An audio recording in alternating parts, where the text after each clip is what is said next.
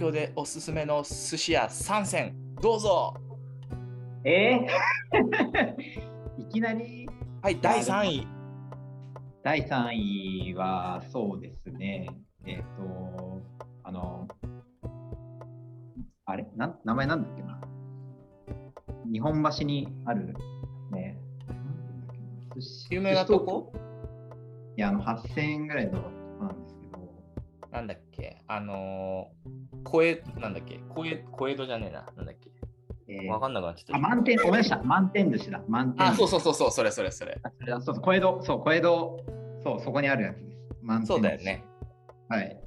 満点寿司は、あの内装も含めて、あと価格がいい感じな印象があります。本当に、もう本当に初回行きたいんだったら、もうマジで満点寿司めちゃくちゃおすすめです。もう僕、後輩も結構何人か一緒に行ってますけど、いつ行っても間違いないですね。どういう良さなんですか？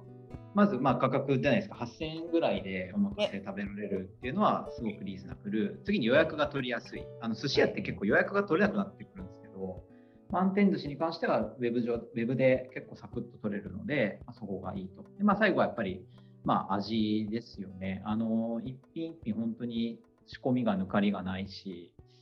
あの結構ね、旬のネタをそれでもやっぱり出してくるので、その辺のバリエーションも本当に豊かで、あのいつ行っても飽きない名店だなと思いますね。ちょっと仕込みに抜かりがないというのが、ちょっと僕にはどういうことなんだかわかんないんですけど。はい、どどういうことなんですか？仕込みに抜かりがないというのは。まあ、例えば昆布締めとか、時間かかるじゃないですか。はいはい、あああいうなんか、いわゆる江戸前の仕事みたいなものが丁寧に。いや、これ完全受け売りですよ。僕はそんな自分で やったことあるわけじゃないから。いやいや、大体そういう知識は誰かの受け売りだから大丈夫ですよ。はい そう、まあなんかそういうね、お仕事がちゃんとなされてるな、みたいな感じですね。なるほど。第2位。第2位、むずいな。でも、寿司おすすめポッドキャストになってきたぞ。第2位、やっぱ海、海ですかね。何それ海って、あの、その海太平洋とかそういうやつ？そうですね、海の味って書いて、あの、海っていう名店がですね、これ青山かなにあるんですけど、僕も今年初めて行ったんですけど、ここはもう段違いにうまかったですね、本当に。まあ、食べログで言うのはどうかと思いつつ、4超えてますね。そうですね、4超えですね、海は。あの、もともとこう、寿司の伝説の、あの、職人って呼ばれてる方が1代目にいらっしゃって、で2代目の方が、うん、あの、かなりこの海を名店に仕立て上げて、その方はちょっと独立して、今別の寿司屋さんやってらっしゃるんですけど、今いらっしゃるのは3代目の方で、あのなんですけど3代目って結構難しいと思うんですよね。その1代目2代目がレジェンドだったらなおさら、うんうん、でもその中でものすごく繊細なあのお寿司を握られてらっしゃってですねあの本当にびっくりするくらい美味しいですね本当ここ味味特化したらもうここですねコスパとか置いといてそうなんだ味だけ突き抜けさせるならここですねなんか味に特徴みたいのはあるもんなの？あもちろんありますね。ここは結構濃厚系で、まあ、例えばその2品目からキャビアが出てくる感じの。へえ、面白い。そうですね。結構寿司なんですけど、もともとその大将がホテルとかでも、あの、ご経験がある方っぽくて、その辺の結構洋風なのも取り入れながら、結構、まあ、塩気とかもガツンと効いたような、あの、まあ、濃厚系ですね。なるほど。面白い。さて、栄えある第1位は？まあ、まあ、なんだかんだやっぱキューベかなって思いますね。マドカマギカに。そうですね、僕と契約する、違う違う違う。ちゃんと乗った。まさかちゃんと乗った。はい。キューベキューベキューベザメインってやつかな。いや、それは、ザメインはホテルに入ってる方なんで、本店ですね。どれだろう。書いてないのかな今食べログ見てんだけど。どういう、どこにあるんですか？え、ザギンですよ、ザギン。ザギンにある。どういう感じの？そうですね、まあ、もう知る人ぞ知る、もう東京でね、寿司といえば、すきや橋二郎か久兵衛かという、まあ、二大巨頭ですよね。まあ、あの、えっ、と、結構歴代首相とかも通ってるお店ですよね。なるほど。すいません。ちょっと私、あれしてなくて。あ、本当ですか？あ、いえいえ。結構有名かもしれない。あの僕が大阪行った時から東京の寿司といえばキューブみたいなのすごく聞いてて、もうすごい上京したら行きたかったんですけど、僕なんかべらぼうに高いんだと勝手に思ってて、うんうん。なんか1人8万ぐらいするんだろうな、どうせと勝手に思ってたんですけど、うん。最近調べたらそんなにしないことが分かって、1そうだ万ねちょいぐらいで食べれることが分かり、あなんだ、これだったらまだちょっと手が届くかもと思って行ってみたんですけど、まあもう本当に、あの、まあおすすめするっていう意味で言うと、もう間違いないですよね。もう抜群に美味しいですし、正統派ですし、味もその、なんだろう、海みたいにこうめちゃ濃厚とかっていうよりかは、本当にこう丁寧な、丁寧なというかうん正統派のあのバランスの取れたお寿司で、なるほど。それこそ、俺は二郎さんとあとは斎藤とかは出た、出た、出た。は斎藤はランチだけなら行ったことあるんですけど。いはい。逆にその辺行けると本当すごいですよ。僕、すきやばし二郎何回電話してると思ってます？本当あそこも、あの、つてないと絶対入れないんですよね。あ、そうだね。えっと、斎藤はやっぱり料理人の友達経由で、ああ、強いな。そういう感じだねななんか藤井さんの人脈強すぎません？いやいや、それはね、まあでも確かにそ、そんないっぱいないですよ。なんかそういう話が聞こえてくるだけで。いや、なんか強強人脈だなと思いますよね、やっぱね。なんかこう、家電とかしててもこう、いや、藤井さんと友達でとか、なんか、そういう人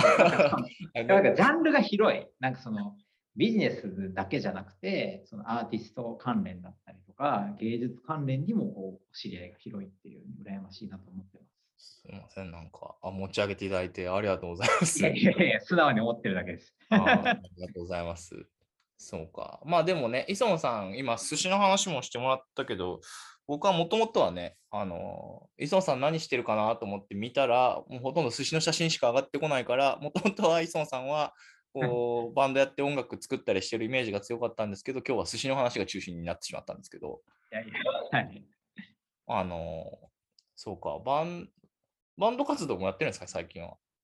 いや、コロナで全然できないかったですね。少なくとも今時点では。そっか。曲作りも家だったらできる気もするが。いや、やっぱり曲作りのモチベはどんどん下がって、もうほとんどやってないですね。多分今後ライブそうですね、ライブがやりたいっていうのはありますかね。なるほどね。なるほどね。そうか。あのー急に話戻すんですけど、はい。まあなんかそうやっていろいろ活動してるじゃないですか。はい。で、これ僕も聞かれる話ではあるんだけど、はい。そうやって結構外でいろいろ自立したりいろんな活動をしてると、なんかこう、なんでまだビビットにいるんですかとか、はいはいなんか一はい人でなんかやらないんですかとか、まあ俺も言われたりするんだけど、はいはいはい。こう磯野さんはそういうふうに聞かれて、例えばね、とカスタマーサクセスで天下一武道会取ってとかやって、まあ、ね、僕も自分自身でさ、その情報ってこう会社の経験から得たものだったりするからさ、こう僕の場合はなんか全部が自分の成果だとは決して思ってないんだけど、まあ、とはいえなんか、こう、いろんなところで、こう、名前が売れてきたり、いろんな場所に出れるようになるとさ、そういう、なんかこう、他の、ななぜいるのかというか、ビビットにいるのかみたいな話って考えたり、その、聞かれたりすることあるんじゃないかなと思うんですけど、はいはい。磯野さんどうなんですか？いや、めちゃくちゃ聞かれますよね、これ。聞かれると思います。僕もめちゃく死ぬほど聞かれます。うんうんす。げえわかる。で、うんと、まあ結構、まあ、時と場合によって、その、なんか切り出す側面は、まあ人によって違うんですけど、なんか根うん底にあるのは僕の中ではそんなに変わってなくて、まずあの、私一人で〇〇したいって一回も思ったことないですし、今後も多分ないんですよね。それはちょっとさっきしたのも近いんですけど、うん誰かと、こう、まあ、その、い、なんだろう、自分の仲間と、こう、なんかやっぱりエモーショナルなことだったりとか、あの、まあ、それを共有しながら生きていきたい。それが自分の幸せだっていうのは結構もう分かってる。逆にこう一人で何か達成しても全然楽しくないっていうか、孤独というか、寂しいっていうのはあるんで、なんかこう、まあ、まず前提としてはこう、自分で一人でフリーランスでやるみたいなすごく僕には向いてないなっていう気もしていて、やっぱやるんだったらこう会社とか事業とかでみんなと一緒に同じ目標、同じビジョンを掲げてやりたいなっていうのがまず根底にはありますと。うんうんでも、でもまあ、まあ、それだけだったら別に会社なんて腐るほどあるわけで、じゃあなんでビビットなのっていうのは、多分ある、みんな考えることだと思うんですけど、うんうん。うんと、まあ僕の中でやっぱり、こうビビットがやろうとしてることが好きだったりとか、まあ、あとはまあ単純にビビットの中の人がまあ普通に好きっていうのも、まあ、結構大きな要素かなとは思いますよね。まあ、なんか誰かとじゃあ何かやるってなった時に、まあ、人で選ぶのか授業内容で選ぶのかみたいなのとか、まあ、結構あると思うんですけど、うんうん。まあビビットは、まあ、授業内容の人も、まあ、自分としてはすごくあの好きだったりはするので、うんその辺で、なんて言うんでしょうね、まあ、好きな人と、まあ、いいなと思える授業内容に向けて、こんなに真摯に頑張れるんだったら、まあ、それ以上言うことないよな、みたいなテンションで、結構会社に頑張り続けてるっていう感じはありますかね。なるほどね。いや、そうですよね。なんかやっぱその、ある意味聞かれちゃうっていうことはさ、ちゃんとなんか伝わりきってないんだなっていうか、魅力が伝わりきってないんだなと思うこともあるし、まあ来年以降結構僕もそういうね、あのーもう少しビービットのブランディングを強める形で動けたらいいなとは思ってるんだけど、こう、普通に僕の場合もなんか変な話、UX のね、ソリューション通貨、まあ海外だとほぼコンサルうんしかまだ展開してないけど、UX のそのソリューションとかコンサルティングで日本企業で海外展開でちゃんとやれてるっていないはずなんだよね、ほとんど。いないですね。ね、で、そういう場だからこそ、ね、なんかこうイベントだったり本だったりでさ、こう情報を集められたり、いろんなその海外の人も含めてネットワーキングできるみたいな、僕は結構自分ではすごいことだなと思ってるんだけど、ね、なかなかそういう事業内容の面白さとかね、人の面白さも全然なんかやっぱ伝えきれてないなと思うし、うん今日多分磯野さんが天下一武道会で優勝したって言って、ちょっと言い方が なんかドラゴンボールっぽくなっちゃうんだけど、天下一武道会で優勝した人だっていうのを知ってる人もね、なかなかいないだろうしね、はい。な CS 業界では知ってる人いるかもしれないけど。そうですね。なんか今の話で結構も、もう一個確かにあったなと思ったのが、うんうん。結構、僕結構ビビットでいいなと思ってるのは、ものすごく挑戦的なことをやっているなっていうふうに思っていて、それに対して自覚的なんですけど、うん。なんか、た多分普通にビビットの授業に携わってると、当然うまくいくこともあればうまくいかないことも多分たくさんあって、やっぱその時々の自分の所属してるサービスだったりとかで不安になったりとか、こう、大丈夫かなって思ったりすることって、まあまあまあまああるんじゃないかなっていうふうに思うんですけど、なんか、ビビットの場合はそれも含めて軸がぶれないから面白いっていうところがあって、なんか、ビビットが言おうとしてるその顧客中心みたいなことは、まあまあそうそう間違ってないから、サービスとして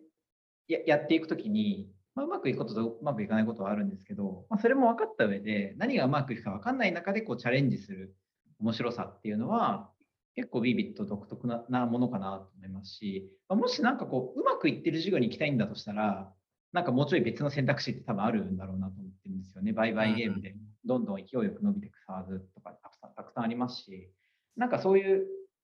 なんだろうな、挑戦っていうよりかは、なんかこう、ある程度路線が見えてる中で、スケールみたいな話とかがやりたい場合は多分、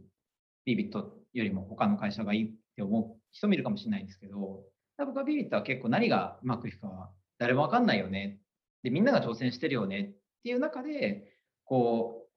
う、まあ、勝ち筋を見出したりとか、こうちょっとうまくいく瞬間があるみたいなことがすごく価値だなと思ってますね。いやー、まあ本当そうだよね。なんか、なんていうのかな。なんかこう、じゃあむちゃくちゃネームバリューあるところとか、ね、すでに一定エスタブリッシュになった状態のところに行くのとさ、こう、まあ、ユーザーグラムなんてそもそも、なんか、こういう業務ってあった方がいいんじゃない？みたいな、市場にほぼ今存在していない業務の、あの、なんていうのかな、こう、ね、ツール化するというか、SARS 化して、そりゃ簡単には売れねえわみたいな。いや、そうなんですよ。ね、今その業務やってねえもんみたいな。普通やってる業務を簡易化するものを売るのが普通だと思うんだけどさ、はい今その業務やってないけどみたいなものをさ、作ろうとする、してる側面もやっぱりあるわけで、そういうことをやろうとしているのは非常になかなか評価されなかったり理解されないけど、挑戦的なことだから本当に面白いことなんだけどね。そうですね。なんか自分自身もその辺の面白さはすごく感じてるところだったり、自分が今、まあ、取り組む理由だったりするんですけど、これなかなか伝えるのむずいんですよね。そうだよね。うまくいかなくてもともとじゃんみたいなのって、まあなんか頭ではわかるけど、まあうまくいかなかったら普通にへこみますし、辛いし、うんみたいなのはやっぱやっぱりあったりはするんで、まあその辺を、まあみんながみんなそう感じれるわけじゃないかもしれないとかっていう前提はもうちょっと自分自身も思った方がいいのかなとかは思ったりはしますね。なるほどね。ありがとうございます。なんかその辺の魅力は結構僕も積極的に伝えていきたいなと思っているところなので、ね、磯野さんもこういろんなところで発信してると思うから、うまい感じでなんか合流していろんな人がね、それこそ仲間になってくれたり、仲間になってくれた人がなんか引き続き魅力を再発見したりしてくれると普通にいいっすよね。そうですね。あの、もう本当にビービットの看板背負って発信してると、もう。二言目には、あの、藤井さんの？みたいな言われます。いや、それは。それでなんかもう、一時期なんですけど、僕知り合った人から、なんかやたらと、なんか藤井さんの登壇って磯野さん経由でお願いできますか？みたいな、やたら DM 来る時期あって、すみません、まあ、つなげられたらいいんですけど、すいません、ちょっと僕そんな権力なくてみたいな。すいません、何か。えーね、したりすることもあったんですけど、やっぱあの偉大さを、はい、ひしひしと感じておりますという。とんでもないです。ありがとうございます。じゃあ、あれかな、もう今日全然磯野さんの業務内容の話をせずに今終わりそうなんですけど、まあ、ちなみに何今日もうここから聞くのも、あと2、3分しかないのに、ここから聞くのもわけわかんないけど、でも、あれですよね、磯野さん今、責任者なんですよね、ショーボックスの。そうですね、はい。どういうミッションなんですか？ミッションは、あのまあ、ユーザーグラムの、まあ、商談化を、まあ、どんどん作っていくというのがミッションになりますね。なるほど、なるほど。まあだからでもね、どんどん作んないと、まあ結構市場環境もね、コロナの影響もあって大変だった時期もかなりあるだろうし、まだ影響あるんだろうけど、はい。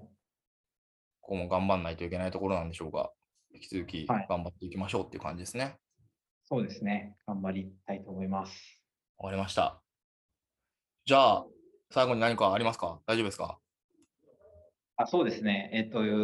あの僕、ビービットマガジン大ファンで、ありがとうございます。ちゃんと全部聞いてますし、編集会議とかも含めてめちゃくちゃ聞いてまして、あ。のすっごいいい取り組みだと思ってるんですよ。本当に新しい会社会社っていう組織の中におけるコミュニティケーションとかのスタンダードを作ろうとしてるチャレンジだよな、これもと思ってて。まあしかもそれ Spotify とか Podcast で聞けるってもうなんて贅沢なんだと。本当にいい活動だなと思ってまして、なんであの、まあ、続いてほしいなって思ってますし、なんか微力ながらなんかできることあれば、いや、あのやりたいし、なんか今日呼んでいただけたこと、本当に心の底から嬉しく思ってるので、はい、今後も展開を楽しみにしております。以上ですありがとうございます。なんかまだこう全員聞いてるっていうところまで行ってないから、周りの人にもぜひ、あのお勧めしてください。みんなに、はいみんなに聞いてもらいたい。うん、わかりました。俺俺出たからはい、俺出たから。確かに。いきます。はい。ありがとうございます。じゃあ今日はここまでですかね。はい。はい。じゃあ、えー本日のゲストは、えー磯野渉さんでした、えーありがとうございました。ありがとうございました。はい。ではまた来週。い。